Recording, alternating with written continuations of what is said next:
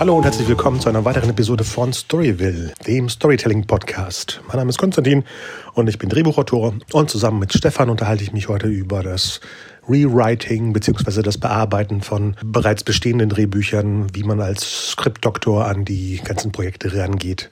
Viel Spaß dabei! Okay, dann wollen wir loslegen in diesem neuen bunten Jahr. Ja. Hallo Stefan. Hallöchen Konstantin. Na, wie geht's dir im Jahr, glorreichen Jahr 2021? 2021, ja, ne? Hat sich nicht viel verändert seit der letzten Episode. Mehr Schnee. Am Ende des Jahres 20. Mehr Schnee. Schnee, habt ihr Schnee? bei mir ist draußen. Oh, oh schön, weil ich mitbekommen habe, dass zwar der Norden gerade zugeschneit wird, aber wohl Hamburg nichts abbekommt. Also Bremen und Berlin anscheinend schon, aber Ja, bei uns ist irgendwie Reicht wohl 25 nicht. Zentimeter äh, gefallen. Wir haben auch hier die, ähm, interessanterweise waren äh, letzte Woche, wo wir noch nicht so viel Schnee hatten, war die Havel tatsächlich noch offen. Äh, nur die Mhm. Seitenarme waren äh, so, so, so, äh, ähm, also die, nee, Quatsch, äh, genau andersrum. Äh, als wir noch nicht so viel Schnee hatten, war die tatsächlich zugefroren, zumindest teilweise, bis auf so eine ganz kleine Fahrrinne. Und jetzt gestern äh, bin ich spazieren gegangen und habe da gesehen, dass tatsächlich nur die Seitenarme zugefroren waren und auch nur teilweise. Aber der, der Hauptstrom war vollkommen frei, obwohl es bitterkalt war. bist, bist du irgendwie Flussexperte oder Strom und, und Nein, aber wenn man auf so einer kleinen Insel lebt, dann ähm, beobachtet man natürlich bestimmte Sachen ganz interessiert. Und es sieht fantastisch aus. Wir hatten vor zwei Jahren, war das im Winter hier, dass so richtige äh, schneebedeckte Eisschollen unter den, unter den Brücken durchgetrieben sind. Und das war natürlich ähm, wirklich spannend. Wie das Finale von Frankenstein. Äh, welches? Das Buchfinale. Achso, okay. Ich dachte Und in der Verfilmung von, von, äh, mit Kenneth Branagh und Robert De Niro. Von Genau, die 98 Bilder hatte ich so? gerade auch im Kopf, jetzt Ja. wo du es beschrieben hast, genau. Genau. Cool. Ähm, ja, und wir, wir starten ja wie immer sehr, sehr motiviert das neue Jahr. Das tun wir. Ja, mit äh, Dutzend neuen Sachen. Äh, genau, die eine Sache, die wir vielleicht noch kurz ansprechen, ist ähm, äh, das Thema Clubhouse. Mhm. Wir möchten gerne dabei sein, aber du bist noch Android und es kommt demnächst. Ja, ich also bin für Android. die, die uns vielleicht suchen. Ich habe schon, äh, man kann da Clubs, Clubs anmelden. Mhm. Ich habe jetzt Storyville schon angemeldet, aber das dauert irgendwie, bis man freigeschaltet wird, weil wahrscheinlich jetzt Millionen Leute ihre eigenen Clubs da äh, reinhauen wollen. Ja, ja, ich bin mir auch schon also von, von einigen Leuten empfohlen worden. Ich habe aber noch null Ahnung von der App. Ich muss mich damit mal ein bisschen beschäftigen.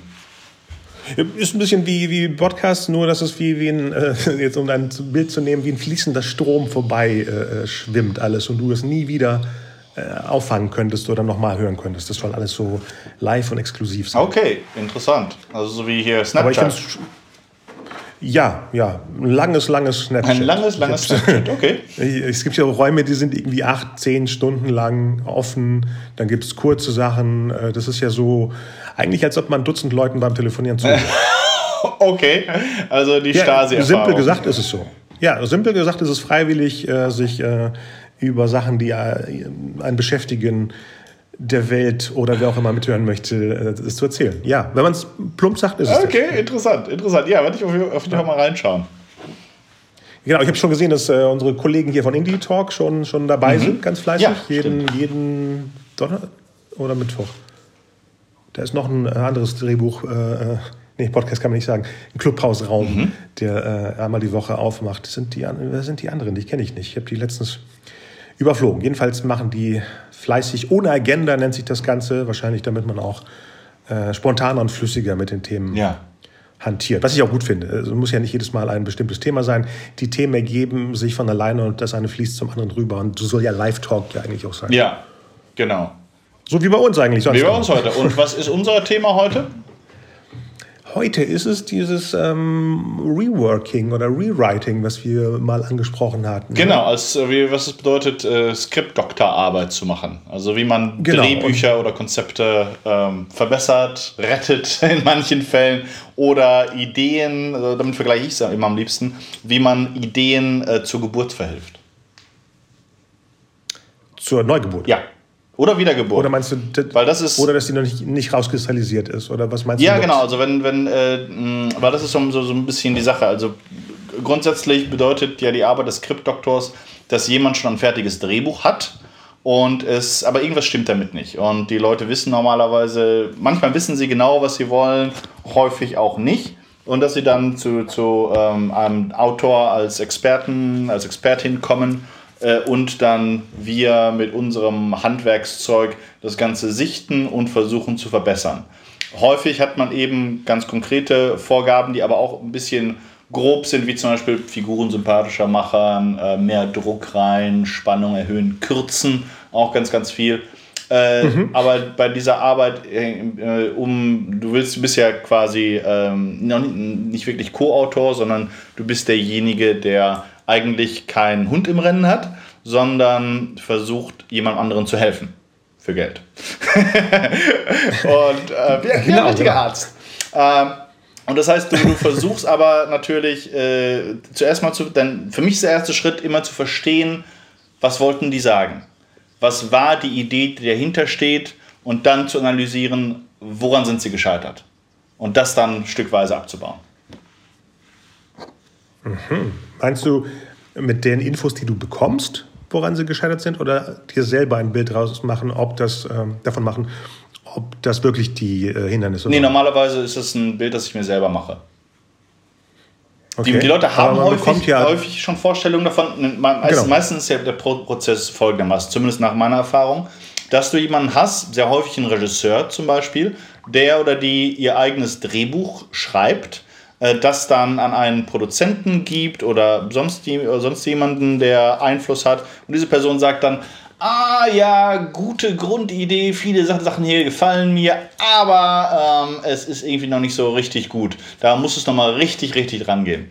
Und dann geht, der, geht diese Regisseurin, äh, der Regisseur äh, sucht sich dann jemanden wie uns aus, jemand, der Erfahrung hat in meistens dem spezifischen Genre, in dem es geschrieben ist. Häufig ist es Genrearbeit. Bei Drama, ist, da sind die Grenzen und auch die Unterscheidungen von was handwerklich gut und schlecht ist, ja eher verschwimmend.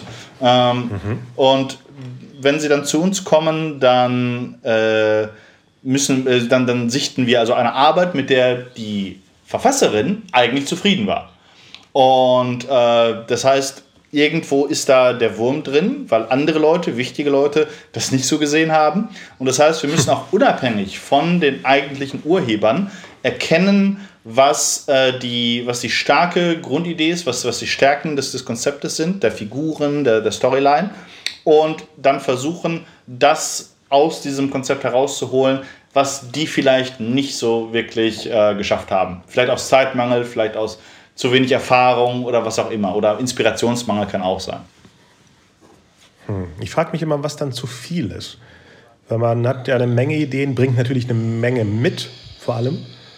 Äh, wo, wo, wo, wird dann bestimmt, ob das jetzt zu viel oder zu wenig war? Wo, wo kann es sein, dass irgendjemand sagt, das ist ja gar nicht mehr das, was ich mir vorgestellt habe? Und ich meine jetzt nicht wirklich äh, handlungstechnisch, sondern wirklich, wie die Figuren miteinander umgehen. Ja, das, das, das ist tatsächlich, es ist ein sagen wir mal so psychologisch oder zwischenmenschlich, ist die Skriptdoktorarbeit, kann schwierig werden. Je nachdem, wen man vor sich hat. Ich habe äh, in meiner Laufbahn jetzt hauptsächlich direkt mit Producern zu tun gehabt, die mhm. da schon irgendwo finanziell äh, mit verbandelt waren, äh, aber die keine so emotionale Beziehung zu einem Stoff hatten. Die eigentlichen Urheber haben ja normalerweise sie sehen das ja noch, noch, noch, mal, noch mal ganz anders. Ne? Der, äh, äh, deswegen ist es meiner Erfahrung nach, wenn du mit den eigentlichen Urhebern sprichst, musst du ganz anders äh, vorgehen, als wenn du nur mit den Geldgebern sprichst, die dich meistens anheuern dafür. Weil bei den Urhebern ist es eben, es ist ihr Baby. Und das kann man, mhm. kann man als Autor einfach auch nachvollziehen. Wir sind in diesen Fällen, sind wir eben, ich sage immer Hebammen. Ne? Es ist nicht unser Job, ähm, das äh, da etwas reinzubringen, was, was so ganz unser Ding ist, sondern wir versuchen jemandem anderen zu helfen, seine oder ihre Vision zu verwirklichen. Und ähm, je, das heißt, alles, was wir den Personen sagen, was wir ändern wollen, kann auf viel Widerstand stoßen. Das kennen wir von uns selber. Ne? Also wenn wir etwas abliefern, mhm. sind wir normalerweise zufrieden damit. Und wenn dann jemand kommt und etwas undiplomatisch äh, unsere Arbeit kritisiert, dann natürlich geht bei uns die Zugbrücke hoch und die, die, die Armbrüste werden ausgefahren. Und das müssen wir eben verhindern. Wir, die, die Arbeit eines Skriptdoktors eigentlich mit ähm, äh, jemandem zu helfen, äh, seine oder ihre Idee äh, besser zu machen. Genau, die, die Vorstellung muss da sein, dass jemand nicht ähm, was wegnehmen möchte, sondern hinzufügen möchte. Ja, ganz genau. Manchmal auch, manchmal auch wegnehmen. Also äh, gerade du, du, du hast ja natürlich diese Art von Aufgabe selten bei Leuten, die jetzt alte Hasen sind. Du hast es sehr häufig mhm. bei Leuten, die zum Beispiel First-Time-Directors sind, die auch gleichzeitig ihr eigenes Drehbuch geschrieben haben, am besten noch auf irgendwelchen persönlichen Erfahrungen basieren. Mhm. Das heißt, die richtig damit verwoben sind und auch noch nicht die, die Erfahrung, noch nicht die Distanz haben, das Ganze in erster Linie als Job zu betrachten. Und mhm. ähm, das heißt, mit, mit, das kann eine sehr fragile Mischung sein. Ich habe auch da schon Situationen gehabt, wo ich dann auf einfach einen extremen Widerstand gestoßen bin, äh, wo dann irgendwie keine einzige von, von meinen Änderungsvorschlägen oh. äh, übernommen wurde ähm, bis dann äh, es ans, äh, da, darum ging, Geldgeber zu finden und dann die Geldgeber mit einer Forderungsliste äh, ankamen, die sich quasi gedeckt hat mit meinen Vorschlägen. dann, dann wurde ich wieder an Bord geholt. Okay, wie, wie ist die Person dann damit umgegangen, dass die andere Seite genau das gleiche aufgezählt hat? Zu dem Zeitpunkt war diese Person war dann so ein bisschen aufs Abgest Ab Ab Abstellgleis geschoben und ich hatte dann nur noch Kontakt mit den Producern. Oh, das passiert dann. Ja, das kann passieren. Ja. Okay, das ist natürlich brutal für den Urheber. Ist es, ist es. Ähm, aber ja, so, so kann es eben auch gehen. Es ist, es, es ist ein, ein, ein Business, in dem es sehr mm, kooperativ eigentlich zugehen muss. Äh, das heißt, wir, wir ähm, obwohl man, es ist immer diese, diese Schwierigkeit, ne? natürlich sollte man für seine Ideen kämpfen, natürlich sollte man sich behaupten, aber in erster Linie ist ein, jeder Film, jede Serie ist ein Riesenprojekt. Und wir müssen, jeder, jeder Beteiligte, jede Beteiligte, wir müssen alle lernen, zusammenzuarbeiten äh, und versuchen, jedem den Raum zu geben, den Respekt zu zollen, ähm, den er oder sie braucht. Äh, sodass am Schluss etwas rauskommt, was nicht nur die, die Kreation einer Person ist, sondern von allen Beteiligten. Das ist die, auch die Magie dabei. Ne? Aber das ist, gerade wenn man jung ist, ist das schwer. Ich weiß das, ich war auch super arrogant früher.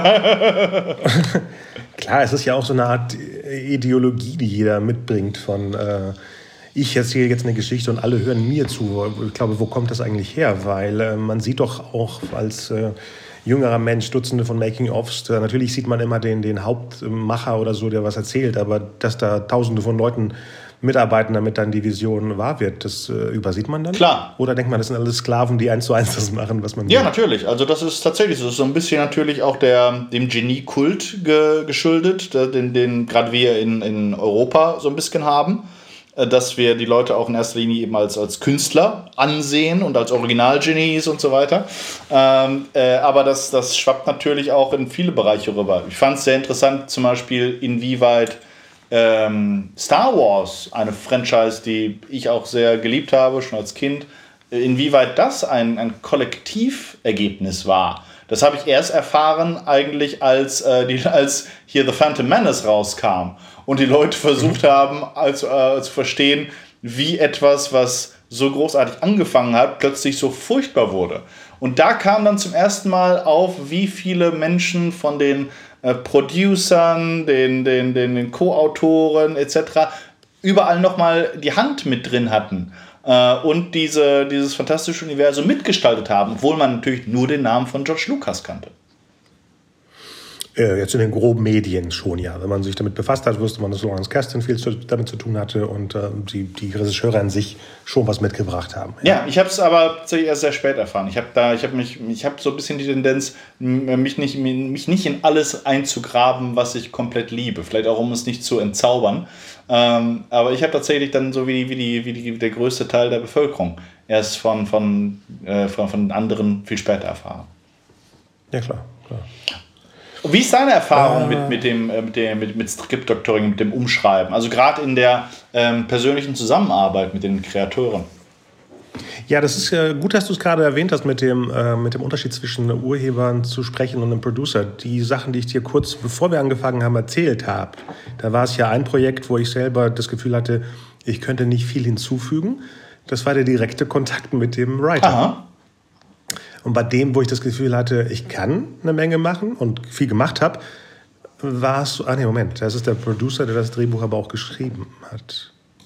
Okay, vielleicht hat er es noch nüchterner, oder ich habe es nüchterner gesehen, weil ich dachte, er will es eh vorantreiben und der andere hält an seinem Schätzchen so ein bisschen fest. Ja. Und es war so eine Art, da kann ich mehr wagen, da haue ich einfach drauf, da habe ich mehr Freiheit für mich oder habe mehr Lücken gesehen und das andere war vielleicht ein bisschen dichter geschrieben. Mhm. Ja. Also das, so sehe ich es von außen, weil das andere, da wusste ich gar nicht, wo ich reinhauen sollte. Es ist eher, ein dystopisches Drama, also kein, kein Actionfilm in einer vernichteten Welt, sondern eher klein alles. Und vielleicht war das so dicht an sich selber, dass ich dann nicht wusste, wo, oder wollte. Weil, wenn es passt, dann passt's. Also klar hatte er drei, vier Rejections bekommen von, von der Förderung. Äh, Aber das heißt ja nichts. Das ist vielleicht ähm, nicht Förderung von, von, von Sendern. Äh, dass es vielleicht das falsche, der falsche Dingens, äh, Redakteur war, die, das falsche Büro und woanders die Türen besser anzuklopfen sind. Wer weiß. Ja. Und bei dem anderen, da glaube ich schon, dass da was passiert. Aber jetzt ist es eher ein, ein großer Crime-Thriller geworden. Und da gibt es Breiter als er Und vorher das ist, wie gesagt habe, ne? bei, bei Drama gibt es generell eigentlich keine wirklichen Regeln. Bei Crime-Thrillern gibt es die. Ja. Und deswegen ist es da auch einfacher, dann, dann einzusteigen. Ich glaube, ein Drama umzuarbeiten ist, äh, ist auch sehr, sehr schwer. Und vor allem also ein Drama umzuarbeiten, ohne dass es zu deiner eigenen Geschichte machst. Ne? Ich habe immer das Gefühl, weil, es, weil Dramen normalerweise sehr emotionsbasiert sind, nicht plotbasiert äh, und sehr häufig auch eben auf äh, persönlichen Erfahrungen äh, basieren, dass es sehr, sehr schwierig ist, sich da von außen reinzudenken, ohne das ganze Ding wirklich komplett an dich zu reißen. Genau, ohne das. Und da fiel mir ein, äh, bei dem, wo ich sagte, dass das ein ein bisschen äh, nicht so äh, flüssig war. Ähm, der erste Kontakt war mit der Produzentin, die das Drehbuch hat. Und die hatte versehentlich das irgendein Wort mit in dem Satz drin gehabt, wo sowas wie: Du musst dich auf keinen Fall mit dem Autor austauschen. Ja. Das war versehentlich drin. Du musst dich mit dem Autor austauschen, war der echte Satz. Und ich hatte das nicht gelesen und dachte, boah, Page One Rewrite. Also ich muss mir nicht mal Gedanken machen. Und hatte schon im Kopf angefangen. Und dann kam noch mal der Text und ich so, ah, ist doch super, dass ich mich nicht mit dem befassen muss. Und sie so, doch, habe ich doch geschrieben. Und dann, äh, dann kam wahrscheinlich eher diese Bremse von, oh, da, da müsste ich alles in die Luft jagen, damit ich was anderes draus mache und kann nicht einfach so äh, was ver verändern. Da geht es gar nicht um verbessern, sondern um, um verändern. Die Produzentin hatte das Gefühl, man müsste da was reinhauen, wo dann, weswegen auch immer äh, ein, ein Redakteur oder ähm, Fernsehplaner sagt, so, jetzt aber, jetzt ist super. So, und das ist, ja, Wie gehst du normalerweise vor dann? Also, äh, wenn du das bekommst, hast, du dann äh, normalerweise klare Vorgaben, also wie zum Beispiel bei diesem, äh, was war das, Action-Thriller, äh, eben das Ganze spannender zu machen oder äh, Figuren zu verändern? Was, waren da deine, was sind dann meistens deine Anweisungen gewesen? Ähm, da ist es eher sowas wie Figuren sympathischer zu machen. Dieses äh, nicht zu sehr das Save the Cat Ding von äh, am Anfang muss die Figur was äh, Tolles machen, damit wir sie sympathisch finden, sondern sie muss men menschlich sein, damit wir sie sympathisch finden. Und das, das, das fehlte so ein bisschen. Ja, das ist häufig in, interessanterweise, also ähm, dass man Figuren sympathischer gestalten muss. Mhm. Genau, sympathisch heißt nicht unbedingt, dass die wirklich immer nur, ein Kätzchen streichen. Also die Leute kapieren unter Sympathie immer nur, äh, wie nennt sich das? Gut, Gutmenschlichkeit. Und das ist es nicht. Sympathisch ist auch jemand, der vielleicht, äh, ne, hatten wir ja bei, bei House of Cards, dass man das Gefühl hatte, diesem arroganten Arschloch kann man folgen. Darum Ja, geht's. ja, ja, ja. Um, um nicht immer das Beispiel Breaking Bad zu holen. Aber das ist ja alle, bei allen Serien, die funktionieren und wo jemand nach einer Episode weitergucken möchte, hat er ja was mitgenommen ja. von der ersten. Ja, ja. Oder die neue Regel, die es gibt, ne? du musst drei tolle Episoden machen, damit die Leute auch dranbleiben und nicht eine. Ja. Mhm. Das ist, glaube ich, eine neue Netflix-Regel oder sowas. Weil viele Leute, glaube ich, ab der vierten entweder da bleiben oder weg sind. ja, ja, ich, also häufig. Sowas habe ich noch nie gemacht. Also drei Episoden und dann abspringen. Nee. hm. Also, äh, wobei wir haben es jetzt kürzlich gemacht, aber das war auch eher, weil es ein richtig langweiliger Sonntag war. Da haben wir, wir haben von hier äh, Damen Gambit, Queen's Gambit, da haben wir tatsächlich, glaube Mhm. ich, drei Episoden geguckt und dann aufgehört. Aha, aber jetzt okay. bei Bridgerton wir haben gar zum Beispiel haben wir angefangen. nach der ersten Episode aufgehört. Uh, ich habe da noch gar nichts gesehen. Ich höre nur. Äh, Das, diesen Hype verstehe ich dann manchmal nicht. Dann pl springen plötzlich alle auf ein Ding. Und das ist jetzt dieses Bridgertown. Bridgerton. Town? Town? Bridgerton. Bridgerton. Und äh, aber so richtig erklären tut niemand, was das Besondere ist, sondern man sagt nur, oh, wie geil, die neue Sensation. Aber keiner, und das macht mir meistens Angst, wenn ich nicht weiß, im Satz ist drin, weswegen es toll ist, Ja. Dann ist es nur ein Pseudo-Hype, wo die Leute denken, ich. Äh, manchmal sind ja auch irgendwie im Kopf programmiert, die Leute. Die lesen das, mhm. setzen sich hin, lassen das laufen und sagen, oh, wie geil. Ja. ja, ich weiß auch nicht genau. Es ist halt für Leute, die, also im Grunde genommen ist es äh, hier Stolz und Vorurteil meets, ähm, wie heißt das, äh, Gossip Girl. Ne, also es ah, okay, basiert anscheinend auch auf einer Romanreihe und ich glaube, wenn du diese Beziehungsgeflecht-Sachen im Viktorianismus oder Edwardianismus magst und Kostüme magst und Adelsklicken magst äh, und äh, Herzschmerz und, und Intrigen und so weiter, dann ist das so dein Ding. Also bei beiden ist also für mich momentan auch der, das Einzige, was ich mir erklären kann, ist, dass es halt schön aussieht. Also beim Damen Gambit ebenfalls. Die Ausstattung ist fantastisch. Gleichzeitig, das gleiche übrigens bei, bei Nurse Ratchet. Obwohl äh, ich jemand bin, der tatsächlich ähm, hier den, äh, die, die, die, äh, wie heißt der Macher von American Horror Story? Ähm, ah. Äh, Mist, ich, ich sehe ihn vor mir. Also ja. Das Gesicht. Ryan Nicht Murphy. Fuller, das ist der andere. Äh, Ryan Murphy, danke. Der, der Ryan Murphy unheimlich schätzt, äh, weil ich tatsächlich, das war das, das erste Werk von ihm, von dem ich richtig, richtig enttäuscht war eigentlich. Äh, Nurse Ratchet. Aber ich kann verstehen, weil, warum sie gucken, weil es einen Look hat. Und auch Bridgerton hat einen Look und Damen Gambit hat einen Look. Ist zwar ähnlicher Look wie bei Nurse Ratchet.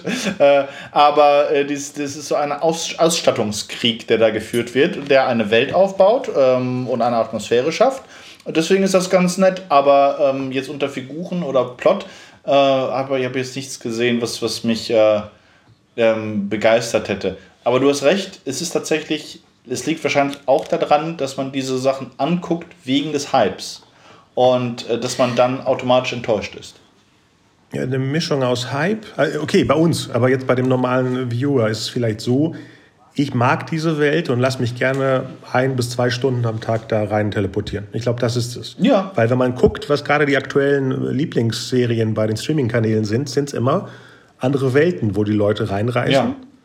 Ne, Ob es eine äh, Science Fiction, Fantasy, ne, The Witcher, habe ich nie verstanden, aber viele Leute haben sich da wohlgefühlt in, diese Welt, in dieser Welt. Ja, das war so. Und das gleiche ist ja bei, bei, mir als Fan bei Star Trek oder Star Wars. Äh, mhm. Sachen sind nicht unbedingt jedes Mal super, aber ich fühle mich wohl in diesen Welten. Ja. So. Mhm. Das habe ich in der letzten Episode auch gesagt. Und äh, das andere, was mir aufgefallen ist, die anderen Figuren, die super funktionieren bei Streaming, sind auch Figuren, die man gerne wäre, aber sich nicht traut. Das sind meistens äh, Trickverbrecher. Ob es nun bei House of Cards war, äh, House of äh, Money, House of Lies. Äh, Casa de Papel. Ah nee, Casa genau. de Papel, okay. Mhm. Genau. Oder bei Lupin gerade. Das sind alles Leute, die Sachen machen, die niemand sich wirklich auf dem Sofa traut. Ja. Und denen folgt man. Deswegen sind die Oceans-Filme auch sehr beliebt. Mhm. Das sind immer diese sympathischen Hustler, diese, diese, diese ja, Verbrecher. Nee, ja.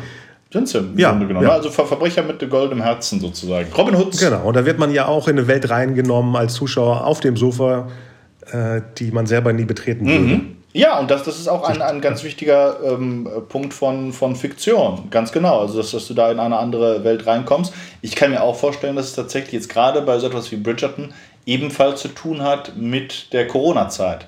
Ne, weil wir sind alle eingepfercht in, in unsere Häuser, auch unserer Zeit. Äh, und dann je weiter weg, desto besser. Und je weiter zeitlich. Mhm. Und die bauen ja so ein fiktionales, wunderschönes ähm, äh, äh England des, des 18. Jahrhunderts auf. Äh, natürlich verbringt man da momentan lieber ein bisschen Zeit als in, in, äh, in, in, seinem eigenen Vorort von Cottbus. Egal wie schön das im Sommer ist, momentan ist es kacke. Genau, und da gibt es nicht so viele bunte Charaktere vielleicht. Nee, wahrscheinlich nicht.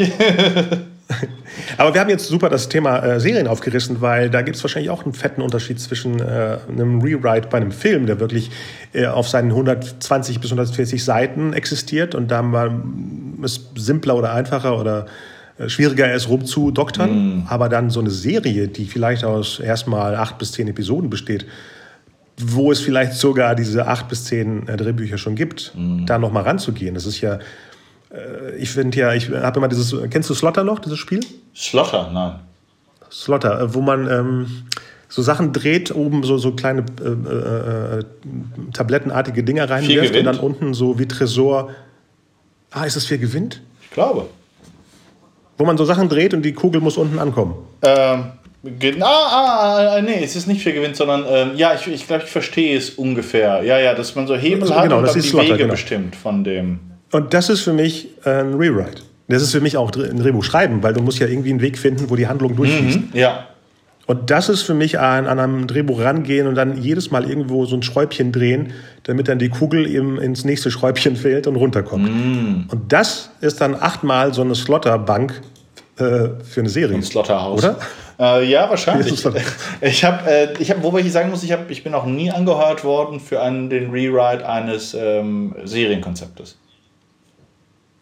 Äh, du sprichst von einem Konzept. Ich spreche jetzt von einer Serie, die schon komplett geschrieben ist. Oder meinst du, so weit geht es gar nicht, bevor nicht alles repariert wurde? Mm, Ja, ich habe das Gefühl, dass es eher nicht so weit geht. Also ich glaube, bei Serien vielleicht auch deswegen, weil die, ähm, weil es aufwendiger ist, dass du das dann häufiger, äh, also dass, dass, dass die Prozesse anders ablaufen, dass du dann eher als Co-Autor in der Genese angehört wirst, als dass du ähm, ein fertiges Konzept oder eine fer- fertige Pilotfolge vor die Nase bekommst. Ich hatte zwar, also mir haben zwar schon Ko- Kollegen und Freunde ihre Piloten geschickt und alles, aber ich bin noch nie von, von niemandem tatsächlich aufgefordert und bezahlt worden, da irgendwas zu verändern. Das heißt, nein, das stimmt gar Okay. nicht. Eigentlich ist ja das Ding, wo ich jetzt gerade dran arbeite in der Serie. Ha! Ja, Äh, mir darauf habe ich gar nicht. ich bin, ich habe tatsächlich an, an was ganz anderes gedacht. Aber ja, ja, ja, das, das, äh, du, du,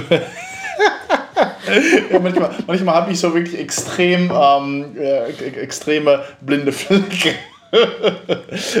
Sorry. Ja, ja, ähm, in der Tat. Also wenn, wenn du äh, also eine, eine Serie da zu, neu zu konzipieren, wobei unterscheidet sich nicht, nicht ganz so stark tatsächlich von einem 90 Minuten. Äh, es ist natürlich, man, man, man muss andere Sachen bedenken und gerade die Pilotfolge ist ja der Markstein, der die Stimmung, Atmosphäre, Farbe des Ganzen ähm, rüberbringt. Äh, aber jetzt in meiner Erfahrung ist der, ist der Unterschied nicht so, nicht so sehr äh, stark zum, zum, zum 90 Minuten. Allerdings war das auch, und da, das war jetzt hier die Erfahrung, dass die Leute, mit denen ich da zusammenarbeite, die das Drehbuch geschrieben hatten, äh, dass, dass die auch sehr offen waren für alle Veränderungen, für alle Verbesserungen. Für alle. Ja, Okay. ja, ja, das fand ich auch, das war in der Hinsicht sehr äh, entspannend. Ähm, äh, denen ging es einfach, die, die, das war, waren zwei Leute, die einfach ein bestimmtes Genre liebten und eine bestimmte, ich sag mal, Arena liebten. Und das Gefühl hatten, das ist etwas, was äh, noch nicht, noch nicht abgegrast wurde und was sie gerne selber machen wollten. Ne, darum ging es eigentlich. Eigentlich Filmemacher äh, und äh, die äh, auf eigene Kosten so an Dingen aus der äh, Taufe gehoben sind, aber eben keine ausgebildeten Drehbuchautoren. Dementsprechend war auch das Skript, das sie geschrieben haben, noch ein bisschen schwach auf der Brust. Äh, und äh, dann ähm, äh, haben sie nach jemandem gesucht, der das verbessern kann, weil ich das Genre ebenfalls sehr, sehr, sehr gerne mag. Äh, habe ich mich dann gemeldet. Und es war äh, bis jetzt ist auf jeden Fall eine ganz gute Zusammenarbeit. Das heißt, was existiert denn bis jetzt? Weil ich befasse mich gerade mit zwei Serienkonzepten und man hört ja immer dieses heilige Wort, oh, oh das ist jetzt kein Pun, äh, das heilige Wort Serienbibel.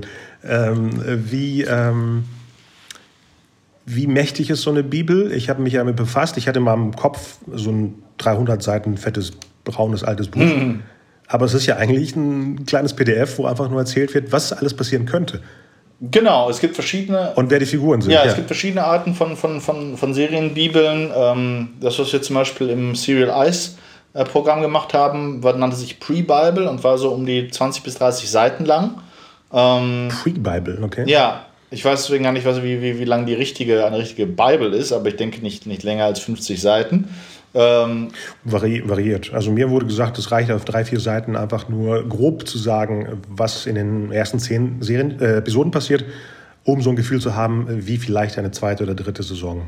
Das klingt für Also mich wahrscheinlich eher nach eine einem, nach, einem, nach einem Pitch Paper oder einem, einem Konzept. Äh, dachte ich auch, deswegen war ich verwirrt, dass es nicht so mächtig klingt wie das Wort Bibel. Das ist eines der Probleme, die wir haben, mit, dass das äh, sehr viele Begriffe von Leuten unterschiedlich benutzt werden. Ne? Also das, da, da muss man, deswegen ist Kommunikation so wichtig, auch so wichtig zu, zu wissen, was versteht die Person darunter, die gerade dieses Wort hat fallen lassen.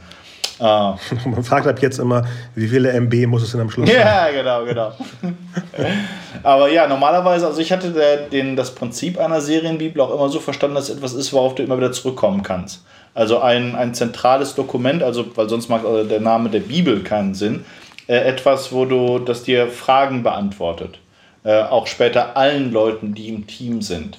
Also wenn du ähm, äh, gerade in, in, in, Figuren, wenn, wenn eine Entscheidung getroffen werden muss, sagen wir mal, nehmen wir zum Beispiel dieses Beispiel, du sagst, ähm, äh, der, die, äh, die Chefin der, der Kostümabteilung äh, muss sich was überlegen, was eine Figur bei ihrem allerersten Auftritt anhat. Und konsultiert dann die Serienbibel und findet raus, oh, guck mal, die, dieser, äh, dieser Junge kommt hier hin in, und in Folge 2 ist er ein Waisenkind, das durch Zufall äh, aufgegriffen wird. In Folge 6 aber schließt er sich diesen, äh, dieser faschistischen Miliz an. Okay, ähm, dann wäre es vielleicht eine Idee, äh, das schon irgendwo in seiner Kleidung mit drin zu haben. Zerrissene Kleidung, aber vielleicht so ein Adler irgendwo oder äh, das, Leuten Inspiration zu geben, in einzelnen Gewerken. Es ist ne, mhm. wie, wie, wie, wie, wie eine, eine Bibel, wie der Koran, wie der Talmud, eben ein zentrales äh, Werk ist, das versucht, auf alle Fragen des, des Lebens äh, Antwort zu geben. Wow, okay. Das heißt jetzt bei dem äh, aktuellen Beispiel bei dir. Ähm, du meintest irgendwie, du müsstest dann ähm, am Piloten wieder rangehen. Ja. Und da frage ich mich immer, ist es dann, stehst du dann alleine äh, auf Punkt Null und legst los oder gibt es da so eine Art Toolbox mit den Informationen, die unbedingt natürlich in der ersten Folge die, die, die Welt etablieren müssen? Gibt es sowas wie du, hier, das sind die zehn Gebote sozusagen, wenn wir über Bibel sprechen, das muss alles drin sein, kannst variieren, wie du möchtest, aber wo, wie, wie startet man bei so? Ähm, wie gesagt, wenn, wenn du ein Projekt an dich nimmst, das eigentlich von jemand anderem konzipiert ist, äh, dann ist es eben ein ähm, eben vor allem ein Informationsaustausch. Äh, das Wichtigste ist erstmal herauszufinden, was will die andere Person, was wollte sie. Äh, jetzt in dem aktuellen Projekt, bei mir ist es zum Beispiel so, dass ich quasi jetzt zum äh, Hauptautor geworden bin. Also es ging, es ist nicht nur so, dass es eben das um das Umschreiben ging, sondern ich bin da tatsächlich jetzt Aha. sehr stark mit drin, weil die anderen zwar diese Ideen oder diesen Wunsch hatten, aber nicht das Handwerk und weil die ja zufrieden waren mit dem, was ich, wie, wie ich da rangegangen bin. Das ist sozusagen jetzt diese Art von Zusammenarbeit. Ähm, aber äh, ja, für mich äh, ist es tatsächlich der allererste Schritt, ist rauszufinden, was wollen deine Partner. Wie, wie in jeder Art von Geschäftsbeziehungen klar zu machen, was willst du? Und dann rausfinden, was will ich? Und dann rausfinden, wie kommen mhm. wir zusammen. Ähm, und in diesem Fall war es so, weil es ein Genre-Stoff war, weil es, weil es quasi Near Fiction war oder Dystopie, äh, müssen eben bestimmte Dinge gesetzt sein, müssen Fragen müssen beantwortet werden. In diesem Fall ist es zum Beispiel so eine wichtige Frage, äh, wenn du eine Geschichte von in der Postapokalypse erzählen willst, was war die Apokalypse? Wie, was ist bis mhm. zu diesem Zeitpunkt passiert? Und das muss zum Beispiel glaubwürdig sein. Ne? Ein, ein, ein Zusammenbruch innerhalb von, sagen wir mal, 24 Stunden zum Beispiel einer Zivilisation ist nur möglich, wenn die Apokalypse selbst so unglaublich war. Also nehmen wir mal zum Beispiel an, ein Komet wäre in die Mitte Deutschlands eingeschlagen und hätte mal in einem Tag 90 Prozent der Bevölkerung getötet. Das ist genau, etwas, wo man sich vorstellen kann, okay, das war einmal Bums, aber das verändert auch viel. Ne? Und je nachdem, was da passiert ist, würde auch äh, die Figuren verändern, würde die Plots verändern. Ähm, das heißt, so eine, so eine Frage in der Hinsicht zu, zu beantworten, ist erstmal sehr wichtig. Äh, dann natürlich die, die Grundprinzipien von jeder Serie, dass im Grunde genommen alles, was die Serie sein soll, alles, was die Figuren sein werden, in der ersten Folge, in der Pilotfolge angelegt ist. Ne, so wie mhm. das Beispiel, das wir ja schon mal hatten mit ähm, äh, Breaking Bad, dass eben Walter White schon in der allerersten Folge einen Menschen tötet. das nicht, ah ja, das nicht gern tut, aber das er sozusagen, er war immer Heisenberg. Es ist nicht etwas, was, er später wird. Ähm, das war immer, es war sehr nah unter der Oberfläche. Äh, und genau so ist es eben auch da wichtig, dass man sich das klar macht, dass man schon eine Vorstellung hat, wer sind meine Figuren, auch wenn sie einen, einen Weg ähm, äh, durchgehen werden. Ich habe ich, ich hab auch ein bisschen zur Recherche, weil ich es tatsächlich damals nicht gemacht habe, ich gucke gerade The Walking Dead. Mhm. Und äh, äh, da hast du auch diese, diese, es geht immer um die Entscheidungen. Ne? Du hast eine starke zentrale Idee. Die zentrale Idee bei Walking Dead ist, wie kannst du Menschlichkeit bewahren, wenn die Menschheit am Ende ist. Und das hast du in ganz vielen Szenen. Das hast du schon in dieser, dem, diesem allerersten, die allerersten Untoten, die der Sheriff da trifft. Ne, die, die Frau, die, die in zwei Teile geteilt ist und über diesen Rasen kriecht, die ihn nicht bedroht und ihr deswegen ähm, auch in Frieden lässt. Und dann dieses, dieses kleine Mädchen, das sich äh, umdreht und dann ein Zombie ist und äh, äh, ihn angreift. Was tust du? Mhm. Tötest du? Was, was, was, was, was, sind das noch Menschen? Kannst du sie, solltest, musst du sie töten? Ähm, und diese Fragen werden immer wieder, kommen immer wieder auf. Was, wie, wie, was ist die moralisch richtige Handlung? Äh, und so muss es auch eben diese, dass du, dass du, du dir klar bist über das Thema, die Botschaft, die Fragestellung, die du haben möchtest. Äh, und dann, dass du alle wichtigen Figuren schon äh, direkt aufs Spielfeld bringst äh, und dass du dir klar bist über die, den Tonfall.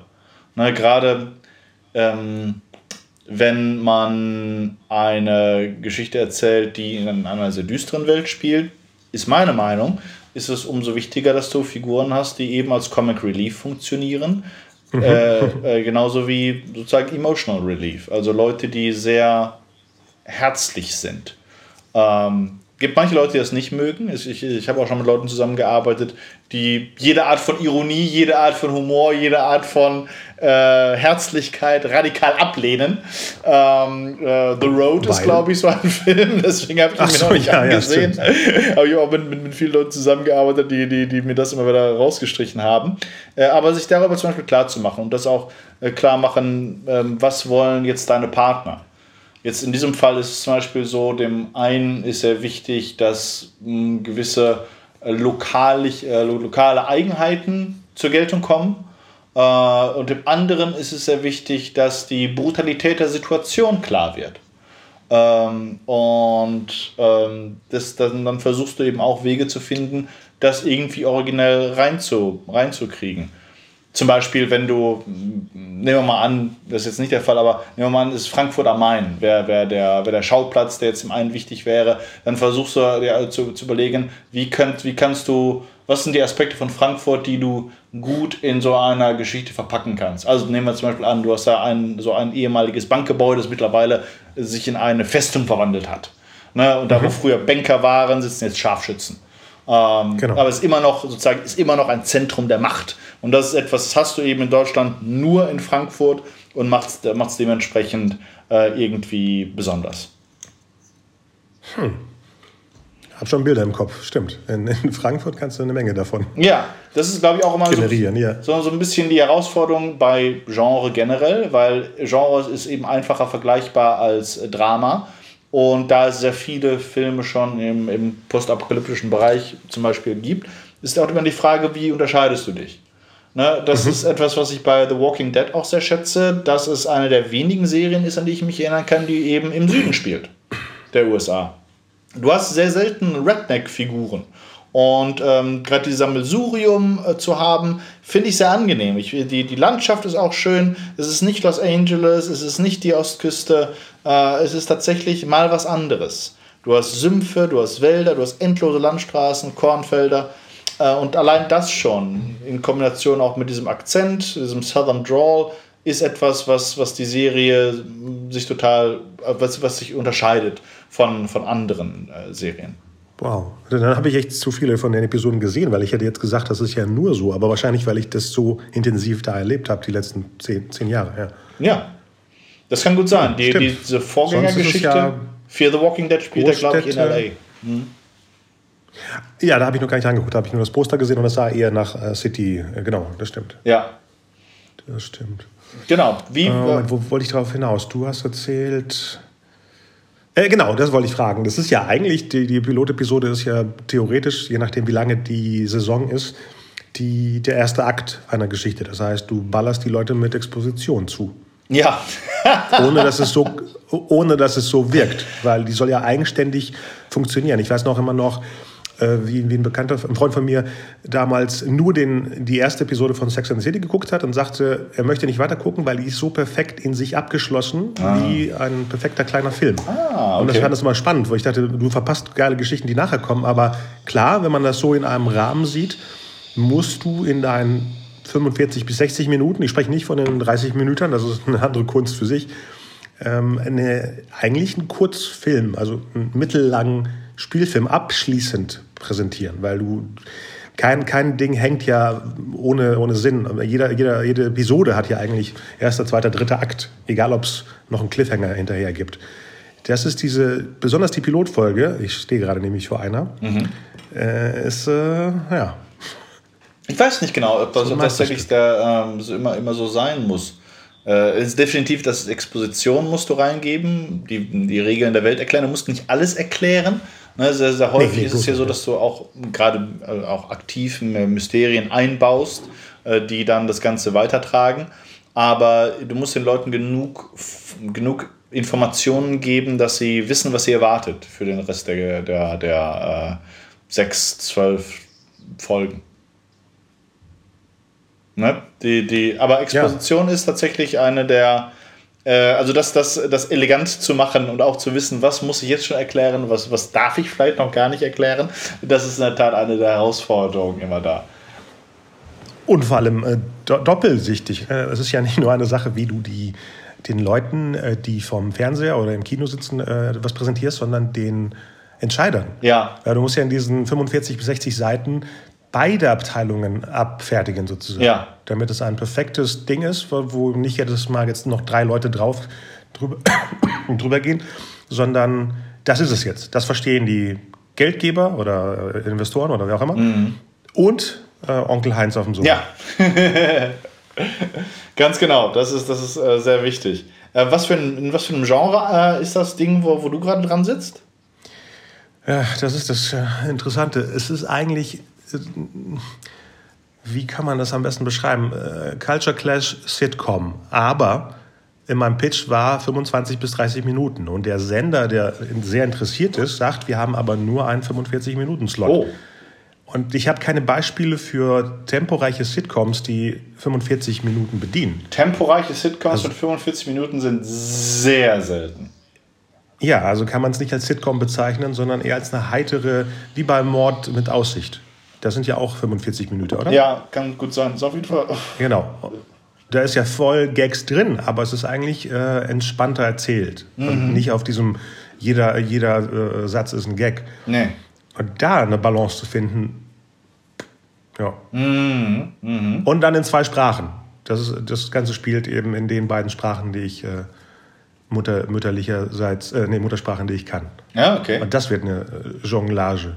Ja, das auf jeden Fall.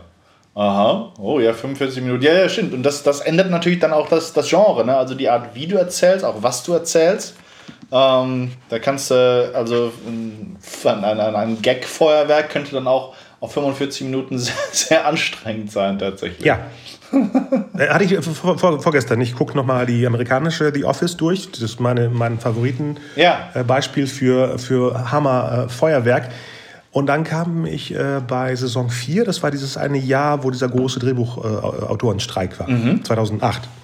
Und die Saison ist kürzer, weil irgendwann wurde nicht weiter produziert, aber die Saison besteht dann nicht aus 22 Minuten, sondern aus 45 Minuten. Ah. Und ich habe es nicht gesehen. Weißt du, du drückst immer weiter auf, auf, den, auf den, es läuft weiter und das Gefühl von irgendwas zieht sich lang. Ist die Episode langweilig? Und dann habe ich gesehen, nee, wir sind schon bei der 36. Minute. Ah, ja, ja, ja. Und dann mhm. ist deine innere biologische Uhr schon am, am äh, Dechiffrieren. Sowas wie, hier passt was nicht. Mhm. Egal wie geil die Gags sind, es ist über der Zeit, wo das jetzt eigentlich abgeschlossen wäre. Ja, ja, ja, absolut. Absolut. Ja. Dann, dann äh, weil es gibt Gründe, es hat sich halt sozusagen natürlich so herausgearbeitet, bestimmte Erzählprinzipien, auch Längen, ne, die dann auch bestimmen, wie viele Twists du innerhalb einer Geschichte haben kannst. Ähm, genau. Und da, dagegen zu arbeiten oder was zu machen, was einem vollkommen anderen Schema folgt, es kann funktionieren, aber selbst wenn es funktioniert, selbst wenn man sozusagen ein neues Prinzip erfolgreich macht, wird es immer so sein, dass die Leute, die an das alte Prinzip gewohnt sind, das sind halt alle, dass denen das immer auf den ersten Blick zumindest merkwürdig äh, vorkommen wird. Die einzige Serie, die mir gerade einfällt, ist Crazy Ex-Girlfriend. Die sind 45 plus und das ist eigentlich eine Comedy. Die fand ich auch sehr lang tatsächlich. Ich habe nur ein, zwei Folgen gesehen, aber war es nicht teilweise Musical? Äh, ja, und das, glaube ich, füllt dann eben den Rest auf. Ja. Ich habe überlegt, was ist der Gimmick, was, wenn man die Musical-Stücke rausnehmen würde, was doof wäre, weil du würdest ja von der Handlung was rausschmeißen, aber du komm, kommst dann automatisch auf diese 30 Minuten. Ah, interessant, okay. Ja, das ist ein gutes Beispiel, wo ich jetzt äh, gedankenmäßig da rangehen könnte, weil da ist eine Menge von der Art von Humor, die ich suche, drin. Ich kann mich jetzt daraus retten, indem ich sage, super, das sind jetzt zwei verschiedene Länder, die ich da erzählen muss. Das heißt, ich mache 23 Minuten die eine Seite und 23 die andere. Mhm. Und dann hast du die 45 Minuten. Also kann ich mich, ich, ich brauche für mich so eine Art inneren äh, Rhythmus, ja. ein inneres Tempo. Und das ist. Und wenn ich mich selber da. Ja. ja. Und das ist aber jetzt ein Konzept, das, äh, wo du als, als äh, Skriptdoktor äh, dran arbeitest? Nee, Ach so, nee, okay. als äh, Original Generator. Ja. Es war, es war so, ein, so ein Pitch von einer Produzentin, die sagte, diese Art von Comedy gibt es als deutsch-französische Komödie, wurde schon bei, ähm, wie heißt das äh, Telekom-Ding? Magenta? Nee, ja. Äh, genau. Magenta da gab es schon zwei Saisons dieser Art von Komödie. Mhm. Und äh, lief in, bei Amazon Frankreich als äh, Original. Mhm. Ist aber ein, hier lief es auf Magenta. Ich weiß nicht, wie, wie kriegt man Magenta TV? Ist das über, über deinen normalen äh, Telekom-Anschluss? Tatsächlich eine Frage, mit der ich mich noch nie in meinem Leben beschäftigt habe. Ja. ich weiß nicht, wie das interessant ist. Sollen aber, äh, wie ich, gehört habe, sollen bald große Spieler werden. Also viele Leute okay. glauben, dass, dass, die, dass die wichtig werden. Ja, ist gut, gut. Mhm. Und da, da ähm, äh, hat die Produzentin eben aus Griechenland in dem Falle die Rechte an dieser Serie. Mhm. Und die französische Abteilung sagte, ihr könnt das Konzept übernehmen, aber äh, ihr müsst euch null an die Figuren oder der Handlung äh, der Originalserie ah, halten. Ah, okay. Also du machst eine Adaption quasi. Also, es ist so eine Art. Eine freie Adaption. Wie nennt sich das? Free, uh, based on uh, concept. Mhm, so. mhm, mh. Nicht mal das. Ich meine, das ist. Uh, ja. Okay, okay. Ja, das ist natürlich nochmal noch eine Adaptionsarbeit ist auch interessant, aber die ist natürlich nochmal anders als äh, die, die Arbeit eines, äh, eines Skriptdoktors. Ja, ja, ja, ja. Auch deswegen, weil, ne, wenn, wenn immer du mit Produzenten oder Geldgebern zu tun hast, da ist dann diese, diese, diese Distanz, die dir als, als äh, Umschreiber dann auch mehr Freiheit gibt, als wenn du mit den äh, eigentlichen Urhebern dann sprechen musst. Was waren so die, hast du äh, da äh, in Bezug nochmal auf das Skriptdoktoring, was, was, was waren da, hast du Erfahrungen gemacht, die besonders gut oder besonders furchtbar waren? Oh, von welcher Sicht aus gesehen? Furchtbar. Von dir, von deiner Sicht. Furchtbar? Nee. Nee? War alles super? Nee. Ich glaube, ich, ich zerkaue dann das furchtbar so sehr, dass es dann zu äh, kreativ wird. Mm. Ja. Ich hatte, äh, weil, weil äh, dieses, dieses äh, Page One Rewrite, was tatsächlich natürlich immer so ein bisschen gefürchtet wird, äh, bei, genau das, das kann, ich, kann ich noch erzählen. Das war eine ganz spannende Sache. Ähm, wie gesagt, ich, hab, ich, bin, ich bin ein Mensch, ich habe meine Schwächen.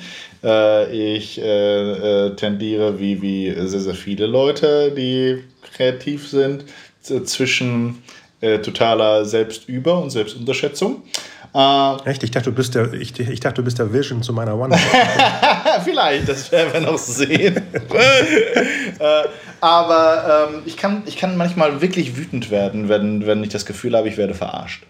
Und ähm, das ist okay. ganz witzig, dass äh, ähm, vor, das war Jahr vor Jahren, als ich angefangen habe, damit auch äh, Leuten so zu helfen, äh, ihre Sachen rüber zu, zu, zu bringen. Da weiß ich noch, dass mir äh, so Regisseure gaben mir ihre Drehbuchentwürfe, also ihre schon komplette Skripte, 90 Minuten, und baten mich, mhm. das mal durchzugucken, äh, einfach nur so und zu sagen, was, was, äh, was, was sie verbessern könnten. Und ich las sie dann durch und mit jeder Seite wurde ich wütender.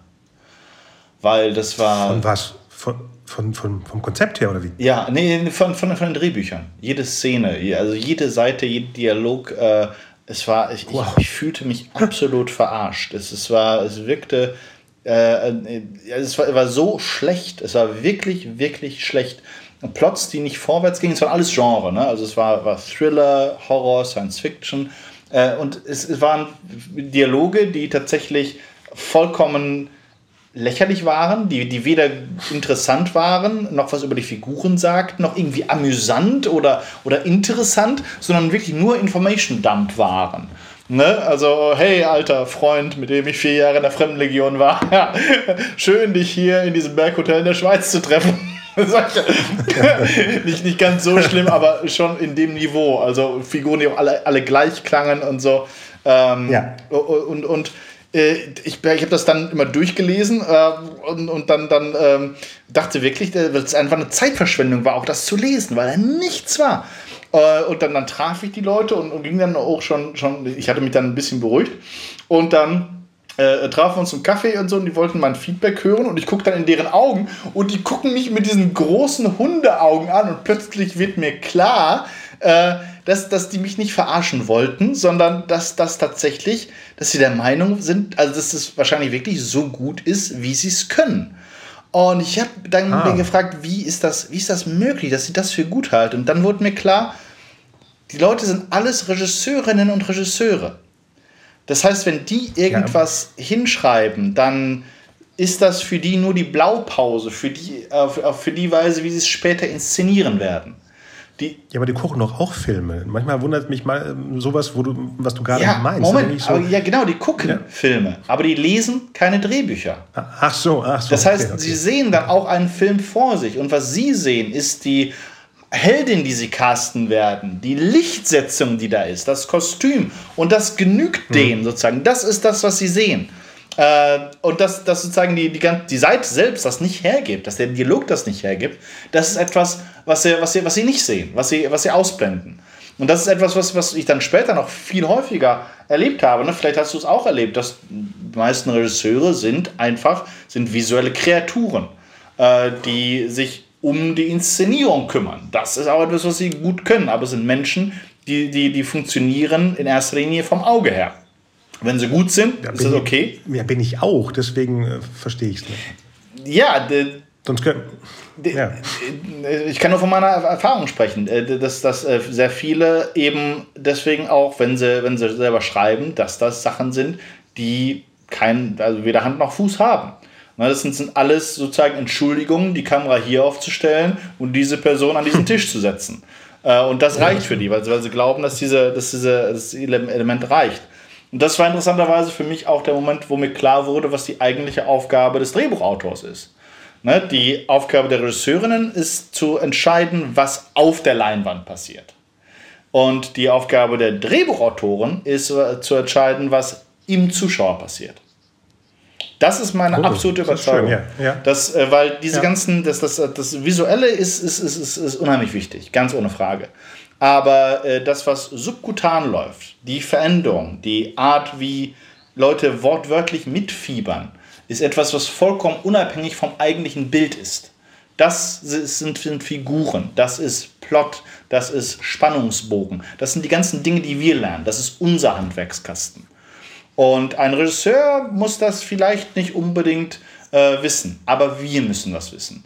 Weil, weil wir sind diejenigen, die, deren Arbeit entscheidet, äh, in wie stark ein, ein Zuschauer involviert ist. Genau. Das ist zumindest meine, meine Überzeugung davon. Und ähm, äh, wie gesagt, äh, darüber habe ich so einiges gelernt, eben, dass äh, auch wie komplementär wir funktionieren, eigentlich, Regisseure und Drehbuchautoren, wie komplementär wir, wir funktionieren müssten. Ähm, in der Realität passt, geschieht das häufig nicht, weil leider äh, dieses Phänomen ist, dass eben sehr, sehr viele Regisseure, äh, dass es dieses Machtgefälle gibt, dass Regisseure diejenigen immer noch die Bestimmer und Bestimmerinnen im, im äh, Fernsehen und im Film sind. Du hast die Redakteurinnen mhm. auf der einen Seite und dann hast du die Regisseurinnen und Regisseure. Ähm, und dass die eben sehr häufig entweder ihr eigenes Zeug schreiben äh, oder eben dein Zeug umschreiben, wenn du als Autor oder Autorin da rankommst. Und dann eben auch einen Credit dafür beanspruchen. Und das ist in vielen mhm. Punkten ein, ein, ein, ein, natürlich ein Problem, weil eigentlich müssten wir da stärker ähm, zusammenarbeiten. Äh, und müssten, ist eben auch eine Erfahrung, die ich gemacht habe, dass eigentlich Autorinnen und Autoren zu wenig Respekt bekommen von den Leuten, die eben einfach die Macht da in Händen halten. Ähm, auch Redakteurinnen sind normalerweise so gepolt, dass sie eben den Regisseuren äh, vertrauen in erster Linie und nicht uns. Äh, das ist eben ein, ein Ungewicht, eine Unwucht, die du in Deutschland extrem hast, äh, glücklicherweise weniger in den USA oder, oder ähm, Großbritannien. Skandinavien hast du äh, auch weniger. Aber hier ist das tatsächlich ein Problem. Tja, und wie lange ist es her, wo wir zum ersten Mal mit der äh, Kirsten Derfler gesprochen hatten? Zwei, drei Jahre her? Ja, etwa zweieinhalb. Genau. Und nee, das war Januar äh, von irgendwas, von 19 oder 18. Mhm. Wurde mir letztens als Erinnerung bei Facebook wieder hochgeholt, die Episode. Und so richtig hat sich da nichts geändert. Das habe ich Nein. das Gefühl. Es war so eine große Explosion damals, aber eine kurze. Ja, ja, ja natürlich hat sich da nichts geändert. Das ist, ähm, ähm, sehe ich auch zumindest momentan nicht kommen. Wie auch. Wir, wir, haben, wir haben keine. Äh, ich meine, äh, Kontrakt 18 versucht ja sowas mhm. in dieser Richtung. Müssen wir mal gucken. Eigentlich, also äh, die, die müssen wir auf jeden Fall weiter unterstützen. ist, es 18 oder 19? Tue ich mich da? Kontakt 18 ist das, soweit ich weiß. 18, okay. Ich glaube, 2018 haben sie, haben sie sich gegründet. Ah ja, stimmt. Dann war das auch 18 und mhm. ui, dann ist ja noch länger. Ja. Oh, okay. Aber ich glaube nämlich genau, das, das ist das. Das ist etwas, was, was, was äh, eben im Umschreiben, im Skript-Doctoring ein ganz wichtiger Teil ist, diese Partnerschaft ähm, die man immer da haben muss. Und eigentlich kann es eben was Großartiges sein. Also nehmen wir zum Beispiel an, äh, du hast jemanden, der, der, der ist äh, eine Regisseurin, die, die hat eine tolle Idee, kann aber nicht schreiben, äh, macht den ersten Entwurf, schickt ihn dir zu und sagt, uh, okay, die Szenen, die, die Bilder, die sie ja schon gefunden hat, ist alles super spannend, aber langweilige Figuren, kein Plot etc. Äh, und dann kommt, kommt, kommt, kommt unsere äh, Kunst sozusagen da rein. Ne? Und dann in Partnerschaft mit der Regisseurin würden wir dann versuchen, gemeinsam eine Vision zu Papier zu bringen, die sie dann inszenieren könnte. So müsste es eigentlich laufen. Das ist die Arbeit des Skriptdoktors. Ähm, äh, dann nehmen wir, kann man sich auch äh, gut zurücknehmen und ich glaube, Autoren können das ganz gut. Regisseure äh, häufig weniger, aber ne, das, die angenehmste Arbeit ist immer mit den Leuten, die verstehen, dass es nicht um dein Ego geht, sondern es immer um das Werk geht und um den Zuschauer. Ja, was, genau, was ich meinte. Du willst nicht was wegnehmen, mm. sondern hinzufügen. Ja. Äh, verbessern klingt immer so, so großkotzig, aber hinzufügen, damit das Ganze eben ein komplettes Bild wird. Und das, das muss man eben verstehen. Genau, genau. Und man nimmt dann jemanden auch nicht den Credit weg. Es ist immer noch die Originalgeschichte, die dann einfach nur ver, vervollständigt genau. wird. Genau. Ja. Das Wichtigste ist immer, dass die Geschichte rauskommt. Ne? Deswegen, äh, das, das ist da sehe ich uns, äh, sehe ich uns alle eigentlich, deswegen das Ganze auch Serienbibel, das ist tatsächlich wie eine Religion. Ne? Und eigentlich sollte die Story unser Gott sein. Unser Gott ist nicht das Boxoffice, unser Gott sind auch nicht irgendwelche Originalgenies, unser, unser, unser Gott ist die Geschichte. Nee, genau. genau. Oder das, das Endposter, was dann wirklich äh, rausgebracht wird, oder der Trailer, das ist dann wirklich das Evangelium. mit dem man dann rausgeht auf die Welt und sagt, hier, ja. das ist das Poster, das ist der Trailer. Das Freut euch auf die nächste, auf die kommende, äh, auf die Wiederkehr Jesu. Unsere Ave Maria, genau. genau. Das ist doch eine, ein perfekter Abschluss für, für unser äh, gottmäßiges äh, Rangehen an Kreationen von Welten. Im Endeffekt habe ich schon mal oft gesagt, das ist ja im Endeffekt kreiert man Welten. Und ja. das muss ja nicht die eine Person sein. Es gibt mehrere Götter. In verschiedenen Kulturen gibt es nicht nur den einen Gott. Genau, so. deswegen ist, äh, ist, Demut so wahnsinnig wichtig. genau. Eigentlich müsste man zu, zu so äh, äh, Genies, wie du meintest, sagen, hier, dann bist du eben Zeus und ich bin Poseidon. Und zack, fertig ist das Ding. Genau, ja, es gibt ein Pantheon. genau, genau. Kann man sich aussuchen, ne? Kann ja jemand aus der indischen Kultur sein, aus der chinesischen. Hauptsache nicht nur der eine ja. bärtige, bärtige genau. Typ. Gut, das ist doch ein perfekter Abschluss ja. für heute. Sehr schön. Dann danke ich dir für, für, für, für die gute Zeit und für das offene Gespräch. Ja. Äh, ich hoffe, dass ihr bald Schnee bekommt, dass du wieder ein Schneemännchen bauen kannst. Und äh, ich gehe jetzt mal wieder das Iglo weiter basteln. Hamburg hat keinen Schnee, Bremen hat Schnee. Ach, hast du? Okay, ich dachte, bei euch im Norden wäre es weniger. Nee, nee, nee. Da war plötzlich gestern alles wieder das voll. Das freut mich. Ja. ja dann schick mir ein Bild von deinem besten Schneemann. Mach ich. Super. Okay. Bis bald. Bis bald. Ciao.